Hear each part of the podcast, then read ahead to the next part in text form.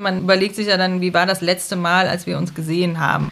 Und da kann man super viel rein interpretieren. Ich weiß, dass er beim letzten Treffen gesagt hat, ach schön, dass ich den Rhein noch mal sehe. Ich finde Selbstmord immer noch eine schwierige Lösung, wenn man soziale Kontakte hat wie Familienstrukturen. Meine Mutter ist nach Hause gekommen und hat ähm, ihn dann gefunden der Priester irgendwie so einen Spruch gebracht hat im Sinne von, dass er hofft, dass er trotz Suizid auch einen Platz im Himmel findet, wo ich mir dachte, Leute, wo sind wir denn?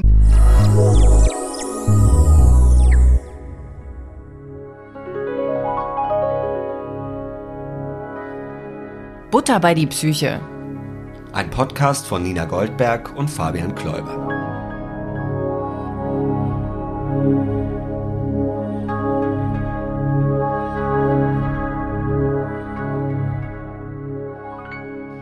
Hallo Nina. Hallo Fabian, du schon wieder. Ja, ich schon wieder. Und hallo alle Zuhörerinnen und Zuhörer. Das mag die Nina, wenn ich das so offiziell mache. Zur vierten Folge von äh, Butter bei die Psyche. Sehr gut. Ja, wir haben ja den Titel, wie ihr gehört habt, mehrfach, nee, einmal geändert, aber dabei bleibt es jetzt, würde ich sagen. Ja, es wäre albern, bei fünf Folgen nochmal einen Switch zu machen. Ja, wir sind nach wie vor in der lustigen Welt der psychischen Erkrankungen unterwegs, nach Panikstörung, Depression und Burnout. Äh, was haben wir denn heute, Nina? Was haben wir denn heute in unserer Lustiges. bunten Tüte? Wir haben heute eine, eine Gästin. Gut, äh, nicht zu viele Details, das schadet immer beim äh, Podcast. Das wir, wir beschäftigen uns heute mit dem Thema Co-Betroffene. Also wir haben jetzt nicht einen Kloppi wie uns da, sondern wir haben jemand ganz Normalen da, der aber Erfahrungen hat, wie es ist, mit äh, einer depressiven Person zusammenzuleben. Und die Geschichte, die hören wir gleich. Ich würde einfach sagen, ohne Umschweife, wir sagen Hallo Andrea.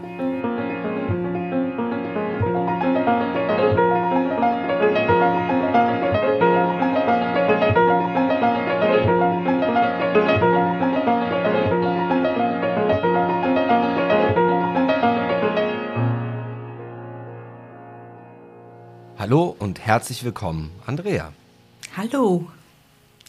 Nina lacht die ganze Zeit. Das ist ja wohl noch erlaubt. Das ist erlaubt. Die Information war aber schon nicht ganz korrekt, muss ich sagen. Weil Zusammenleben mit einer depressiven Person habe ich nicht so viel Erfahrung mit. Ich habe Erfahrung mit Suizid einer depressiven Person, nachdem man sehr lange nicht wusste, dass sie überhaupt depressiv ist. Okay. Ja, krass. das ist auch gut. Also, aber, also dann fange ich direkt da an. Zum, als der Suizid passiert ist, da wusstest du es schon, dass sie depressiv ist oder wirklich erst danach? Wirklich erst danach. Okay. Also das heißt, ich stelle mir so vor, du hast mit einer, du kanntest eine Person. Äh, wir dürfen sagen, in welchem Verhältnis sie zu dir stand. Ja, ja, klar. Ja, also der Mann von meiner Mutter, mhm. also mein Stiefvater, ich finde Stiefvater immer so ein bisschen blöde äh, Betitelung, aber Mann von meiner Mutter hört sich dann immer so fern an, aber sagen wir einfach Mann von meiner Mutter. Ähm, und die waren ungefähr, ich habe heute überlegt, in Vorbereitung auf dieses Gespräch, wie lange sie wohl verheiratet waren. Ich würde tippen zehn Jahre. Es war aber eine Fernbeziehung, deswegen habe ich nie äh, zusammengelebt. Also, ne, der war am Wochenende da und ähm, dann ist meine Mutter irgendwann hingezogen. Sie hat mit mir aber nie darüber gesprochen, dass es da ein, eine Hintergrunderkrankung gibt. Und es ist mir tatsächlich nicht aufgefallen, was natürlich im Nachhinein auch ein blödes Gefühl ist, aber dazu kommen wir wahrscheinlich später noch. Mhm. Und deine Mutter wusste aber über die ja, ja. Erkrankung. Okay. Das heißt, für dich war das, du hast irgendwann die Nachricht bekommen, die Person, die du ja wahrscheinlich auch mochtest und mit der du vertraut warst über zehn Jahre, hat sich umgebracht. Genau, ich sag, saß im Zug von meinem Vater und seiner Familie nach Hause und habe einen Anruf bekommen ähm, von meinem Vater, dass etwas Schlimmes passiert sei. Und ähm, dann hat er gesagt, dein, der Mann von deiner Mutter hat sich umgebracht. Und ich war so perplex, dass ich erstmal gefragt habe, ist der tot? also, ja. So. ja. Ja, und dann äh, bin ich quasi auf der Hälfte der Strecke ausgestiegen und direkt zu meiner Mutter gefahren, die auch in einer anderen Stadt wohnte mit ihrem Mann. Und für dich kam die Nachricht natürlich total aus dem Nichts. Ja. So, also keine Vorahnung oder eine Sorge, weil du wusstest ja nicht, dass es dieser Person schlecht geht. Nee. Ähm, wann hast du dann erfahren, dass es da eine äh, Depressionsgeschichte gibt? Naja, ich war, also ich kam, also sagen wir es mal so, mein Vater hat ja schon am Telefon gesagt, hat sich umgebracht und da hat man ja schon das Gefühl, okay, da wird irgendwas im Busch gewesen sein, macht man ja jetzt auch nicht einfach alle Tage. Ähm, und dann kam das eigentlich in den, ich war dann, glaube ich, zwei oder drei Wochen. Ich habe so ein bisschen schwieriges Zeitverhältnis zu dieser Zeit. Die Nina kann sich bestimmt daran erinnern. Ja, also es waren mindestens zwei Wochen. Genau, war ich dann bei meiner Mutter und ihr Mann hat auch noch drei Kinder, die waren dann auch zeitweise ähm, mal da abwechselnd. Und da habe ich dann, und ich glaube, das war für mich die Herausforderung, also erstmal diese Rollenkonstellation, weil ich war weder betroffenes Kind noch Partner und war damit irgendwie die am weitest wegstehendste Person in dem Kreis von Personen, die anwesend waren und gleichzeitig ja trotzdem auch betroffen. Mhm.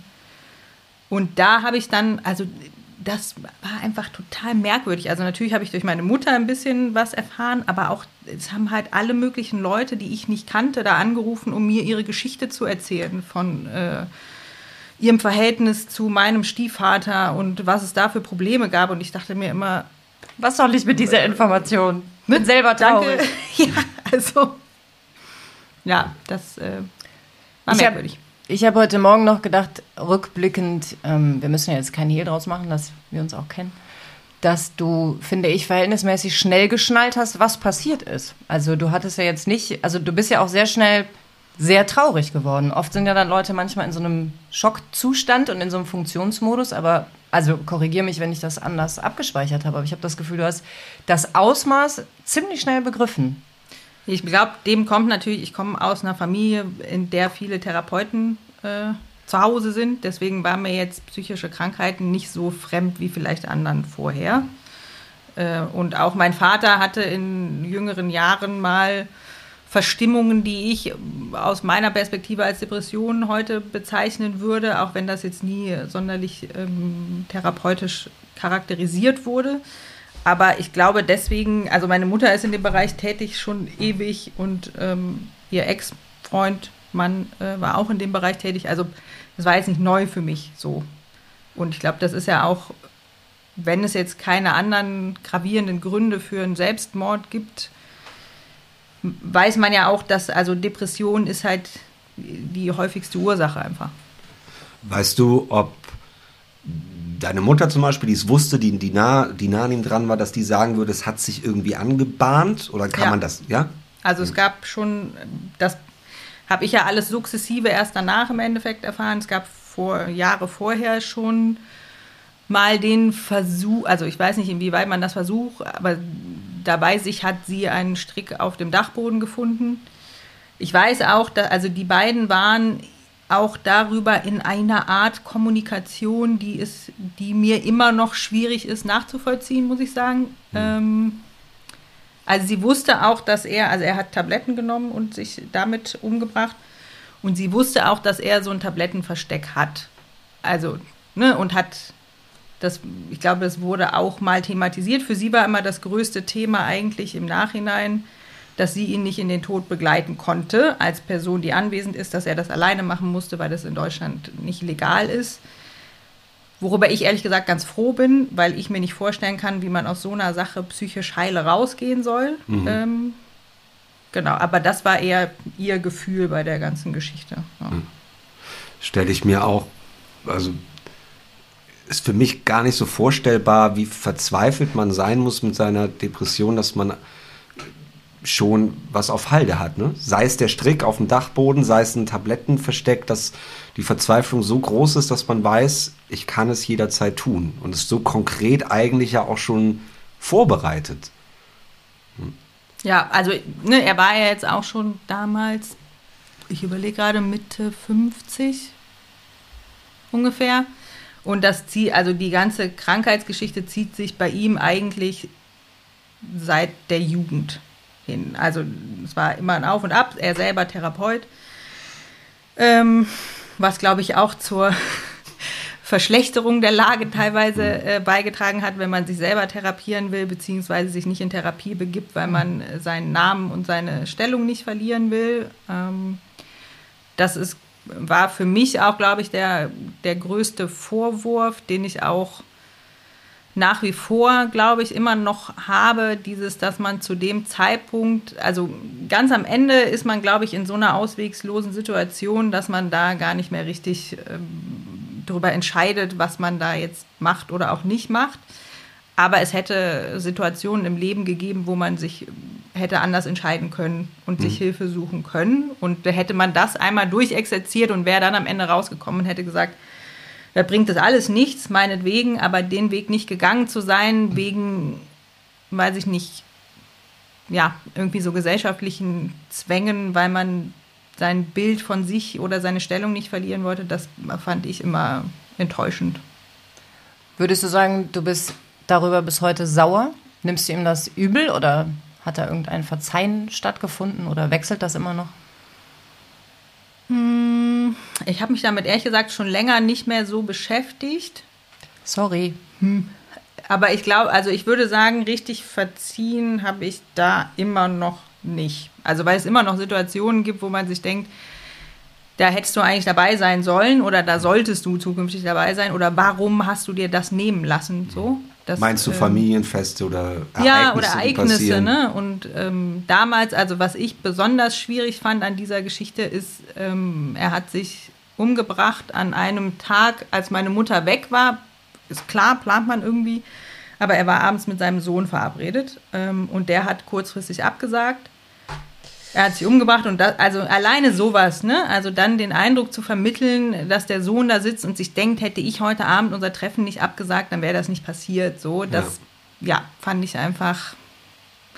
Andererseits muss man sagen, also es gab äh, zwei Abschiedsbriefe und die waren so geschrieben, dass man schon, das hatte mit der Person nicht mehr viel zu tun. Also da ging es darum, er will anonym beerdigt werden und irgendwie so die letzte Selbst. Äh, Auslöschung, die man so betreiben kann. Also da hatte man schon das Gefühl, dass er hat jetzt mit der Persönlichkeit oder mit dem Menschen, den man da kannte, nicht mehr viel zu tun, sondern ist Krankheitszeichen. Also das war so ein formales, äh, das und das passiert jetzt noch, damit es mich gar nicht mehr gibt. Da war jetzt kein emotionales Grußwort dabei oder...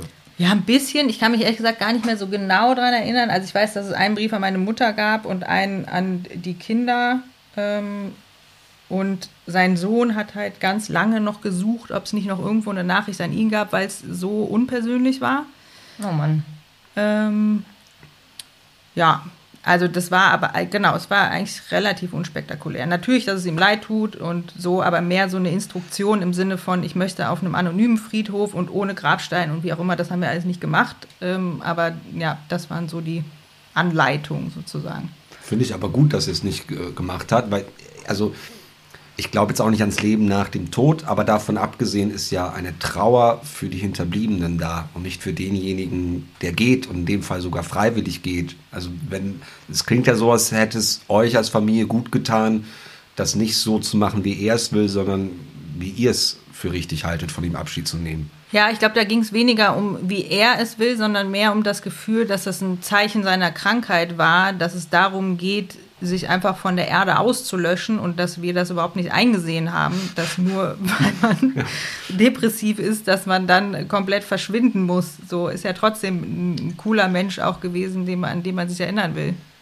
Wart ihr euch denn schnell einig darüber, dass ihr euch nicht an seine Regularien halten werdet?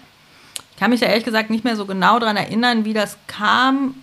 Ähm, also es war auf jeden Fall eine sehr intensive Zeit und die äh, Kinder vom Heinz es ist nicht so, dass wir gemeinsam groß geworden wären, sondern wir hatten eigentlich alle ein relativ äh, entferntes Verhältnis, würde ich sagen, zueinander. Klar, wir kannten uns, haben uns ab und zu mal gesehen, aber es ist jetzt kein geschwisterliches Verhältnis gewesen.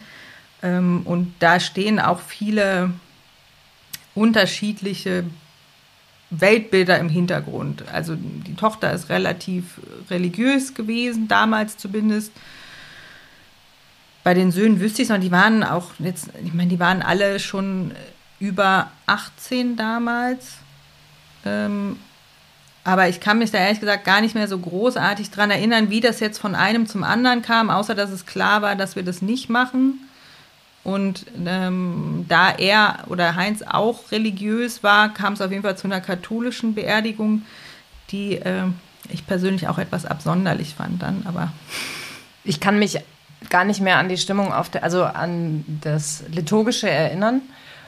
Ich weiß aber noch, dass mich der Zusammenhalt zwischen euch total gerührt hat, weil ich eben auch wusste, ne, ihr seid euch eigentlich nicht so nah, aber das, ähm, ich erinnere mich an so eine Händchenhaltereihe zwischen euch allen.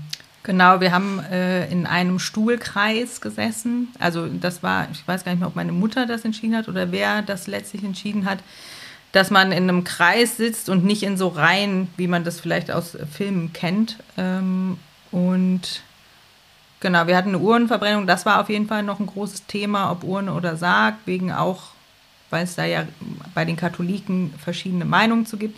Ich kann mich nur hauptsächlich daran erinnern, und das fand ich damals so unsäglich, dass ähm, der Priester irgendwie so einen Spruch gebracht hat im Sinne von, dass er hofft, dass er trotz Suizid auch einen Platz im Himmel findet, wo ich mir dachte, Leute, wo sind wir denn? Ja, also. Da wollte ich vorher schon reingehen bei katholisch, weil das ist ja, ja, nach wie vor so, dass du da offiziell ja nicht rein darfst mit äh, Suizid. Genau. Nach wie vor, Wahnsinn. bis heute. Mhm. Das war aber tatsächlich auch ganz interessant. Wir haben ähm, nach dem oder beim Aufräumen der äh, Sachen Heiligenbilder auch gefunden von äh, meinem Stiefvater quasi. Und meine Mutter hat sich das so erklärt, dass das sein letzter Strohhalm eigentlich war, weil man sich als guter Katholik nicht umbringt, dass man da nochmal so ein, ne? Ähm, ja, aber also das mir ist das völlig fern. Ich bin nicht katholisch äh, erzogen und auch nicht gläubig. Deswegen war das für mich eher so ein, also eine Unverschämtheit. Ja, eigentlich schon. Ja. Krass. Ja. Mm, wir haben die letzten Folgen auch immer wieder darüber gesprochen, dass Leute so überrascht sind bei all unseren Gästinnen und Gästen. Ach, du hast sowas, weil man ja so seine Schublade hat. Wie würdest du, du wusstest es ja nicht bis zum Suizid, wie würdest du denn äh, deinen Stiefvater beschreiben? Also er war immer ein äh, recht, äh, ich weiß, dass wir uns, wir haben sich ja kennengelernt, als wir äh, Teenager waren quasi und äh, das, was mir am meisten auf den Keks ging, er hatte eine, er hat sehr bedächtig geredet, extrem langsam. ähm, und äh, aber sehr ausgewählt dadurch natürlich auch. Also er war hochgebildet, auch ein lustiger Typ, so hatte mit Sicherheit eine gewisse Schwere, die ich aber vorher nie in Verbindung gebracht hätte jetzt mit Depressionen. Ähm, so ein Professor-Typ, würde ich sagen. Mhm. Ähm, ja, und war einfach, also der hat mir viel, dadurch, dass meine Eltern ähm, beide keine Akademiker sind, beziehungsweise meine Mutter erst relativ spät studiert hat, war er so derjenige, der mir dann ähm, irgendwie, der hatte auch ein Studentenleben und konnte mir äh, davon erzählen oder auch hatte irgendwie realistischere Einschätzungen davon, was man im, in der Uni macht, braucht oder auch nicht und sprach Englisch, weil er auch in Amerika gearbeitet hat und so. Also der war so ein bisschen, weiß ich nicht, also auf jeden Fall, ich hätte jetzt nicht also nicht dieser Klassiker, total witzig und komödiantisch nach außen und dann irgendwie todtraurig zu Hause. Mhm. Aber ich würde sagen, eigentlich normal. normal. ja. War das denn oder kannst, kannst du das überhaupt sagen? Ich stelle mir jetzt gerade vor, deine Mutter war eingeweiht, sie wusste das und war dann vom Fach als Therapeutin. Das habe ich ja richtig, richtig verstanden. War das für sie leichter, weil sie es einordnen konnte. Ich kann auch vorstellen, dass Schuldgefühle oder eine Verantwortung man sich selber größer macht, als sie eigentlich ist, weil man denkt, ich bin doch vom Fach. Hm, ich glaube, die Selbstüberschätzung hatte meine Mutter nie. Also ich glaube, die hatte er selber. Also er dachte, er könnte sich therapieren oder er hätte das im Griff. Ähm, ich glaube, bei meiner Mutter, das, was unser größtes Thema war, aufzuarbeiten nach der Geschichte, war dieses ich war zu dem Zeitpunkt ja auch schon 25, das heißt erwachsen, so, ähm, dass ich gesagt habe, es kann doch nicht wahr sein, dass du mir einen Riesenteil von deinem Leben vorenthältst, um mich zu schützen, so, ähm, weil es da halt eine relativ lange Leidensgeschichte ja auch von ihrer Seite davor gab, ne? Also dass sie irgendwie ist dahin gezogen, nachdem ich Abi, mein, mein Abi gemacht habe und ist im Endeffekt eingezogen zu einem Mann, was sie zu dem Zeitpunkt, glaube ich, in dem Ausmaße auch nicht wusste, der teilweise nicht aus dem Bett kommt, äh, weil er so traurig ist oder der, das hatte dann auch so Züge mit der Arbeit, was man im Nachhinein nicht mehr so richtig rekonstru rekonstruieren konnte. Das war sicherlich gab es auch Probleme auf der Arbeit von seinen Kollegen gegen ihn, aber es kam dann irgendwann, und das ist ja eigentlich die unsympathischste Seite, wenn es überhaupt irgendwas Sympathisches an Depressionen gibt, aber diese Egozentrik, die sich einschleicht irgendwann, dass nur noch um einen selbst gekreist wird und dass man alles auf sich bezieht und dann auch so ein bisschen manchmal anderen Leuten negative Sachen unterstellt, ähm, so es im Nachhinein schwer aufzuklären war, ob jetzt die Arbeit oder die Situation, in der er sich da befunden hat, wirklich so schlimm war wie das, was er empfunden hat. Oder ja, das kann man, konnte man im Nachhinein irgendwie nicht mehr so richtig aufklären. Aber auf jeden Fall für meine Mutter war es ähm, auf jeden Fall schwierig. Ich weiß, dass sie erzählt hat von auch Besuchen, wo sie auf der Hälfte der Strecke ähm, wieder umdrehen musste, weil er dann auf einmal nicht mehr konnte oder sich nicht vorstellen konnte, doch noch mitzukommen und so. Also das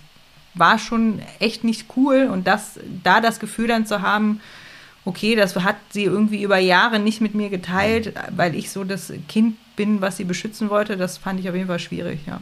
Und das hat sie aber auch so formuliert mit dem Schutz oder war auch was drin, wie bei deinem Schwiegervater selber? Stief. Der Stiefvater selber, Schwiegervater habe ich gesagt, ne? ja. ne? Stiefvater. Ähm, der Begriff ist wirklich immer so wie aus einem Märchen, finde ich, dieses Stiefsohn. Ja, ja. Ja, Weil bei ihm war es ja, was du beschrieben hast, auch ich will meinen Status nicht verlieren, äh, das geht keinem was an, man redet nicht über Schwäche. Bei deiner Mama war es wirklich, ich schütze mein Kind. Ja, und ich glaube, also das, was ich, glaube ich, persönlich, kann man natürlich danach immer besser sagen, aber das, was ich anders gemacht hätte, sie hat sich quasi seinem Wunsch gebeugt, das unter dem Teppich zu halten, weil sie sie hat ihn ja auch nicht einweisen lassen, was sie ja zu einem gewissen Zeitpunkt hätte auch tun können, ähm, weil die beiden so ein Thema mit selbstbestimmtem Leben haben, ähm, was ich nur ansatzweise nachvollziehen kann oder was mir manchmal ein bisschen zu krass ist irgendwie. Ähm, ja, nee, also sie hat ich glaube, sie hätte überhaupt gar keine Problematik damit gehabt, zu sagen, mein Mann hat Depressionen und er geht jetzt in eine Klinik. So, ich glaube, das, aber bei ihr war das halt, er wollte das nicht und sie hat den Wunsch akzeptiert. Und hattest du dann auch rückwirkend so Situationen, die dir eingefallen sind? Ach, deshalb hat Mama abgesagt. Also wie, wie bei so einem Betrug, so einem klassischen, dass man ähm, nee, meine Mutter ist Wissen ja immer gekommen. Also so, meine Mutter ja. ist dann immer alleine gekommen. Also das Einzige, was ich rückwirkend hatte, man überlegt sich ja dann, wie war das letzte Mal, als wir uns gesehen haben, also ähm, Heinz und ich. Und da kann man super viel rein interpretieren. Ich weiß, dass er beim letzten Treffen gesagt hat, ach schön, dass ich den Rhein noch mal sehe. So dachte man sich danach halt auch, okay, hast also ne, war das schon so eine Abschiedstournee oder ja, aber das keine Ahnung, also weiß man ja nicht. Kann man denn zum Beispiel, waren die Briefe datiert? Weiß man, waren die Briefe auch schon wie der Strick und die Tabletten schon fünf Jahre in der Schublade oder war das wirklich am Tag des Selbstmords? Weiß ich ehrlich gesagt nicht mehr, aber ich glaube, dass, also wir hatten damals den Eindruck, dass die relativ unmittelbar waren. Also weil es eben sich so unpersönlich las, ähm, dass das mehr wie so ein Staccato ja, jetzt, also, ne, jetzt hat das Verfahren angefangen, das fängt an mit Briefschreiben und dann geht es halt so weiter irgendwie. Hm. Habt ihr irgendeine Form von Hilfe gekriegt am Tag des Suizids oder die unmittelbare Zeit danach? Eine Seelsorge, staatlich, kirchlich, wie auch immer? Nee, also ich weiß, dass meine Mutter irgendwann, aber das war auch Zeit, also zeitversetzt, äh, noch mal ein paar Therapiestunden dazu gemacht hat. Aber an dem Tag selber, also ich meine, das ist ja tatsächlich schon so ein bisschen merkwürdiges Verfahren, weil dann die Polizei kommt, eine Autopsie gemacht wird, um Fremdverschulden auszuschließen. Ähm, und dann natürlich auch nochmal gefragt wird, ob man den wirklich erst dann gefunden hat oder nicht auch schon vorher und so. Ähm, aber Seelsorger war damals, soweit ich mich erinnern kann, also ich war ja relativ schnell da. Ich glaube, da haben die den Leichnam gerade abgeholt. Also da war keiner dabei. Nee. Hm. Hättest du dir das gewünscht oder hast du das Gefühl, das hätte euch gut, gut getan, noch jemand von außen zu haben? Oder war das Netzwerk sowieso so dicht, dass ihr euch genügt habt? Quasi ist auch eine blöde Formulierung in dem Nö, Kontext. Ja. Danke. Finde ich nicht, echt nicht.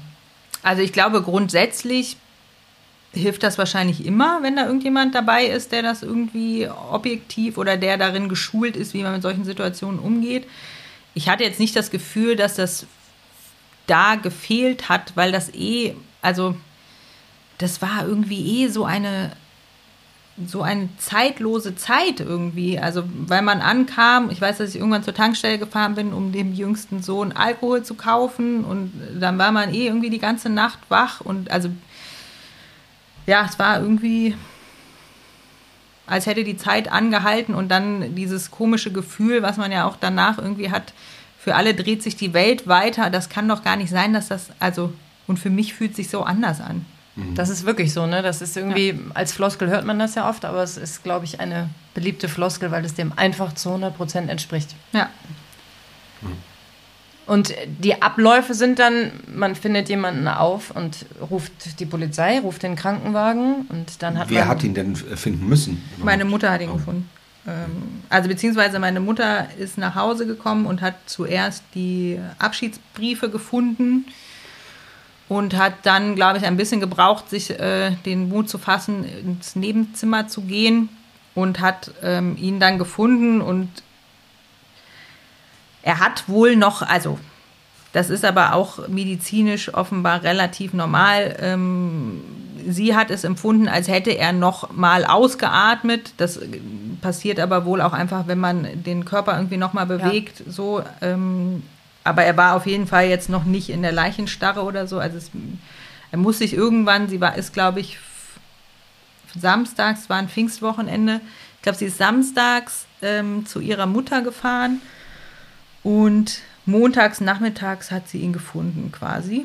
Das heißt, irgendwann, also man geht davon aus, dass er sonntags dann im Endeffekt die Tabletten genommen hat und dann halt, also deswegen war auch so ein bisschen ungeklärt, wenn man das natürlich, es gibt ja auch immer diese Theorie, dass Selbstmorde eine Art Hilfeschrei sind oder dass man, ne, und da ist dann natürlich die Frage, okay, wenn man das so zeitnah macht, zu dem nächsten Tag, also hätte er auch schon direkt an dem Tag, wo sie weggefahren, also wollte er noch gefunden werden oder nicht, aber auch das ist dann am Ende, ja, ist dann halt irgendwann auch egal.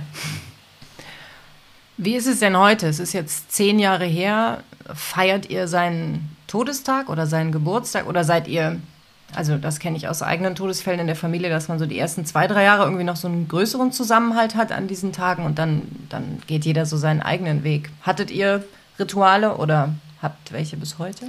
Also die Beziehung zwischen meiner Mutter und den seinen Kindern hat sich relativ schnell abgekühlt, auch über äh, den Umgang nachher, also im, im Nachgang zum Tod, ähm, über bestimmte Sachen einfach. Ähm, deswegen da existiert gar kein Kontakt mehr. Ich hatte den sowieso nie selber. Ähm, und meine Mutter und ich, also meiner Mutter war das nie sonderlich äh, wichtig, da jetzt irgendeinen großes, ta großen Tag draus zu machen. Also wir haben das auch nicht am Datum. Das ist halt irgendwie immer so der Pfingstmontag äh, gefühlt. Ähm, und meine Mutter ist, also ich glaube, die geht auch nicht oft auf den Friedhof oder so, also weil sie meinte, für sie hat sie das in manchen Situationen, einfach Alltagssituationen, hat sie das Gefühl, da ist er irgendwie dabei oder klopft mal an oder so. Ähm, aber nee, die ist da eigentlich nicht so. Und du auch nicht. Du hast dann auch vielleicht eher irgendwie an so Lebenswendepunkten noch, aber auch keine Daten. Ich bin eine Zeit lang, ich glaube auch, aber auch nur die ersten zwei, drei Jahre bin ich schon regelmäßig, also bin ich zu dem Datum oft oder kurz danach oder so äh, hingefahren und auf den Friedhof gegangen, weil ich das einen ganz guten Ort fand, wo man das so nochmal für sich bündeln kann irgendwie. Aber das hat sich auch äh, total verlaufen. Aber ich habe jetzt auch nicht mehr so die.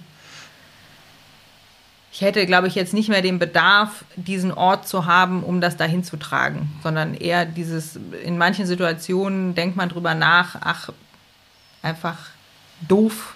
Also, ne? Warum muss man sich umbringen? Man hätte ja noch viel coole Sachen auch machen können äh, oder miterleben können, aber ähm, nee, so als Trauerort brauche ich das mittlerweile nicht mehr. Mhm. Wenn du generell heute an diesen Menschen zurückdenkst, ist es immer noch sehr zentral dann das Ende, der Suizid und was kam? Oder verschiebt sich das, dass man auch viel mehr einfach an den lebenden Menschen denkt und die gemeinsame Zeit? Hm, ich glaube, das ist, ähm, also bei dem Menschen, wenn ich jetzt an ihn denke, also klar hat man, also ne, ist das immer Teil der Geschichte so, aber das würde ich ich singe, ist, glaube ich, eher getrennt. Also für mich ist eher dieses 2010 war so ein beschissenes Jahr, äh, dass irgendwie in meinem Leben, glaube ich, auch vieles, also es ist wie so eine Zäsur. Es gab halt vorher und nachher, aber das würde ich jetzt gar nicht mal mit ihm, also in der Erinnerung an den Menschen spielt das eigentlich eine relativ geringe Rolle. Also wenn ich mich jetzt mit Selbstmord beschäftige oder von Suizid höre, das ist ja auch sowas wie alles im Leben, glaube ich, wenn man einmal darüber anfängt zu reden, hört man auf einmal, bei wie vielen das irgendwie Thema ist und vorher redet irgendwie keiner drüber.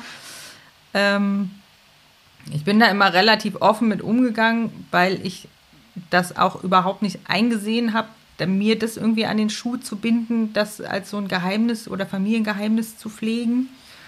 Ähm, nö, deswegen, ja, würde ich sagen, das sind irgendwie nochmal so, wie so parallel verlaufend. Und wie ist das Umfeld damit umgegangen, dass du so offen damit umgegangen bist? Also wie waren die Reaktionen auf, ich habe einen Selbstmord in der Familie gehabt? Mm, ach, die Reaktionen darauf, würde ich sagen, waren eigentlich durchweg ganz gut. So, also was ich eher damals schwierig fand, waren die Reaktionen unmittelbar nach dem äh, Selbstmord, weil man weil man da ja selber noch in so einer Findungsphase ist, was man davon jetzt eigentlich hält. Und dann gibt es irgendwie Leute, die sagen, das geht ja gar nicht und wie kann man das machen und so. Das braucht man in dem Moment aber auch nicht, weil dann kommt man in eine Verteidigungshaltung, die man ja auch gar nicht haben will, weil man selber für sich noch nicht entschieden hat, bin ich jetzt auch sauer oder finde ich das nachvollziehbar oder gar nicht oder so. Ähm ich kann, also ich finde Selbstmord immer noch eine schwierige Lösung, ähm, wenn man soziale Kontakte hat wie Familienstrukturen. Also ich finde, da kann man, was heißt kann man nicht, aber da finde ich es schwieriger, diesen Ausweg zu nehmen, als wenn man vorher schon entschieden hat, man hat, man will keine sozialen Kontakte leben, weil ich finde, dass man da eine gewisse Verantwortung hat, zumindest zu einem Zeitpunkt, wo man noch was ändern könnte, ähm, da mal einen Versuch zu unternehmen. Ähm, ja, aber es war natürlich viel, wollten dann auch, ne, das ist ja auch dieses klassische, wie kann denn sowas passieren? Konntet ihr das nicht verhindern? Ne? Wirklich? Also so. Ja, also ich glaube, das Unvermögen, sich vorstellen zu können, dass in einem engen Familienverhältnis, dass, dass da jemand überhaupt schafft, so, ne, sich umzubringen. Aber dass er, ne, wie der Sohn ja auch dachte, wenn ich jetzt heute Abend gekommen wäre, dann hätte er sich nicht umgebracht. Das ist natürlich totaler Quatsch, äh, ja. weil man einen erwachsenen Mann nicht 24-7 irgendwie überwacht. So, da gibt es ja so viele Möglichkeiten. Man will ja auch nicht, der, äh, man will ja nicht machtlos sein. Wenn man hört, eine Familie, beide Therapeuten, da gibt es Kinder, also nicht so was Schlimmes wie eine Sekte oder, äh, ja. oder schwul oder so. Ne? Einfach so, so eine ganz normale Familie. Und es kann passieren, dass auf einmal sich umbringt. Das kann ja nicht sein, weil das mhm. heißt, es könnte, mir, es, es, könnte ja. mir meiner Familie auch passieren. Habe ich jetzt mal so als These ausgehauen. Ich finde das eine okaye ja. These, aber wir warten mal die Fan- und Hasspost ab. Weil ich Sekte und Schwul gleichgesetzt habe. das, das noch, so, nee, ich rechtfertige mich jetzt nicht. Ja. Hm. Wie geht's deiner Mutter heute? Oder wie, ging, wie ist es ihr ergangen? Seid ihr danach näher zusammengerückt? Also in meiner Erinnerung wart ihr ja eine Zeit lang sehr nah.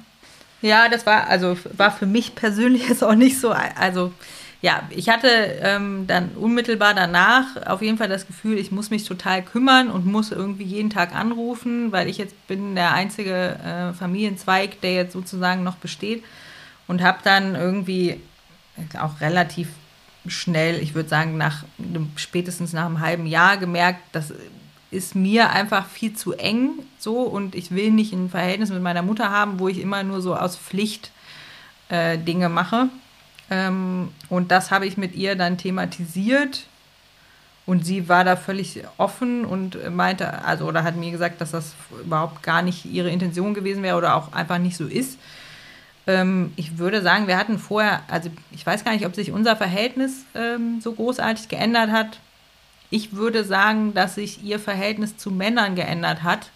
Das kann ich aber auch nicht so richtig an klein, also ich kann es nicht richtig verbalisieren, was eigentlich, aber ich glaube, dass da ein bisschen äh, Vertrauensverlust auf jeden Fall passiert ist. Sie hat für sich entschieden, sie will keine Partnerschaft mehr leben, was ich nach wie vor schade finde und mir, also denke immer, wer weiß, kann ja, kann ja noch was kommen. Ähm, aber ja, also ich glaube, ihr geht es wirklich gut Also ich habe den Eindruck, die macht, also war schon immer ein Typ, der irgendwie viel andere Ko ähm, Kontakte auch hatte, was ihr mit Sicherheit geholfen hat, auch über die Zeit. Ist super aktiv, reist jetzt viel, was sie vorher vielleicht nicht gemacht hätte. Also es hat ja auch, so schlimm das ist, es hat ja auch positive Seiten. Wenn man mit jemandem schwerst Depressiven zusammenlebt, ist das Zusammenleben oder der Alltag ja auch einfach davon geprägt. Ja, das wäre nämlich meine nächste Frage sonst gewesen, ob es sie sich das zugestehen konnte, dass vielleicht jetzt Dinge möglich sind, wie Reisen, wie einfach Action ohne Rücksicht auf Verluste, dass sie, ob sie da was von annehmen konnte, dass es auf der Habenseite immerhin zu all dem Schmerz was gibt. Ich glaube, dass sie das, dass wir das am Anfang auch relativ schnell mal thematisiert hatten, dass das schon auch so fies, wie sich das dann immer anhört, auch eine gewisse Erleichterung mit sich bringt, weil das Thema irgendwie abgearbeitet ist oder die Einschränkungen davon, ähm, ja, auch das ist irgendwie parallel. Ne? Also du hast die Trauer gleichzeitig mit dem, was es dir dann im Alltag vielleicht auch an Erleichterung bringt. So, ja. Andrea, du hast ja unsere ersten drei Folgen noch nicht gehört. Nein. Wie auch. Ähm, also wir haben uns jetzt beschäftigt mit Begriffen und Geschichten vor allem, Geschichten wie deine auch, über Depressionen, über Angststörungen, über Burnout. Und jetzt sind bei uns natürlich viele Fragen aufgeploppt. Wie ist denn eigentlich die offizielle Version oder wie ist äh, die klinische Sicht auf solche Dinge? Das heißt, wir sprechen in der nächsten Folge mit einer Expertin oder einem Experten, äh, um auch so Sachen aufzudröseln. Ist Burnout Depression? Wo ist der Unterschied? Gibt es einen? Wie wird das? Wenn du jetzt dabei sein könntest, vielleicht fragen wir dich ja, Hast du irgendwas, wo du sagst, da hätte ich gerne noch mal eine Expertenmeinung dazu? Hm, also ich habe das tatsächlich auch äh, therapeutisch aufgearbeitet, ähm, weil ich ähm, mir danach dachte, okay, Suizid in der Familie, ähm, ich will das jetzt nicht ewig mit mir rumschleppen und ähm, war zwei Jahre bei einem Therapeuten auch ähm, was ich hilfreich fand, weil ich eben diese ganzen Fragen hatte. Was ist Depression eigentlich? In welche Richtung geht das? Was davon ist dann doch noch Persönlichkeit und was schiebt man auf die Krankheit? Ne, dieses ganze Geflecht irgendwie. Ähm, deswegen habe ich, glaube ich, bei Depressionen jetzt nicht mehr so viele Fragen für mich selber, außer dass ich es eine super beschissene Krankheit finde, ähm, mit der man äh, klar leben kann, aber das ist schon ähm, echt eine Einschränkung und das haben so viele. Ne? Und ähm, ich glaube, da eher das, was ich in letzter Zeit jetzt nochmal, ähm, was mir der, der neueste Unterschied, den ich äh, mitbekommen habe, ist, dass es ähm, ja offenbar klinische Depressionen gibt und auch anlassbezogen. Mhm. Und wie man genau das kategorisiert, also wann wird es von einem zum anderen und wie grenzt man das ab? Und wenn, wenn man in der gleichen, also wenn man in der Phase noch drin ist, wie weiß man denn dann, dass es anlassbezogen ist und irgendwann wieder aufhört? Ja. Also so, das, ja, fände ich, glaube ich, nochmal ganz interessant. Dann nehmen wir, nehmen wir das mit. Auf jeden Fall. Für mich, ich finde, fand das jetzt richtig schön, diese vier Folgen einfach mit Betroffenen, mit Menschen über ihre Geschichte zu sprechen. Auch Menschen kennenzulernen, die völlig normal sind, die im Leben stehen und die einfach erzählen. Und trotzdem habe ich jetzt total Bock auf die nächste Folge, um einfach mal so eine Expertin, dem Experten mal so richtig viel Fragen vor den Latz zu knallen und zu sagen, hier, dröseln Sie mir das auf. Sie haben zwei Minuten pro Frage. So, ähm, nee, das ist jetzt an der Zeit. Ich glaube auch, in diesem Podcast soll es nicht um Halbwissen gehen, sondern um Geschichten und um äh, Menschen und um Gespräche. Aber natürlich haben wir jetzt so viele Begriffe schon gehört. Ja. Ich, also ich habe richtig Bock, jetzt eine Expertenfolge zu machen. Let's do this. Okay. Andrea, vielen, vielen Dank, dass du so offen äh, erzählt hast. Vielen Dank für das Vertrauen, sagt man an dieser ja. Stelle gerne. Aber gerne. Es, es klingt floskelig, aber ich meine es wirklich sehr ernst, weil ich finde, da gehört ja. was zu. Auch sich in sich diesen Gefühlen im Zweifel nochmal zu stellen, wenn die einen im Alltag gar nicht mehr so berühren eigentlich. Und ich finde, weil ich ja selber sage, das darf man nicht, das habe ich glaube die letzten drei Folgen gar nicht gesagt. Ich sage es jetzt einfach, das hat Spaß gemacht. So. ja, ja, ja, schon. So sieht's aus. Absurderweise. Das ist klar. Ja. Dankeschön. Bleibt gesund, bis zum nächsten Mal. Ciao.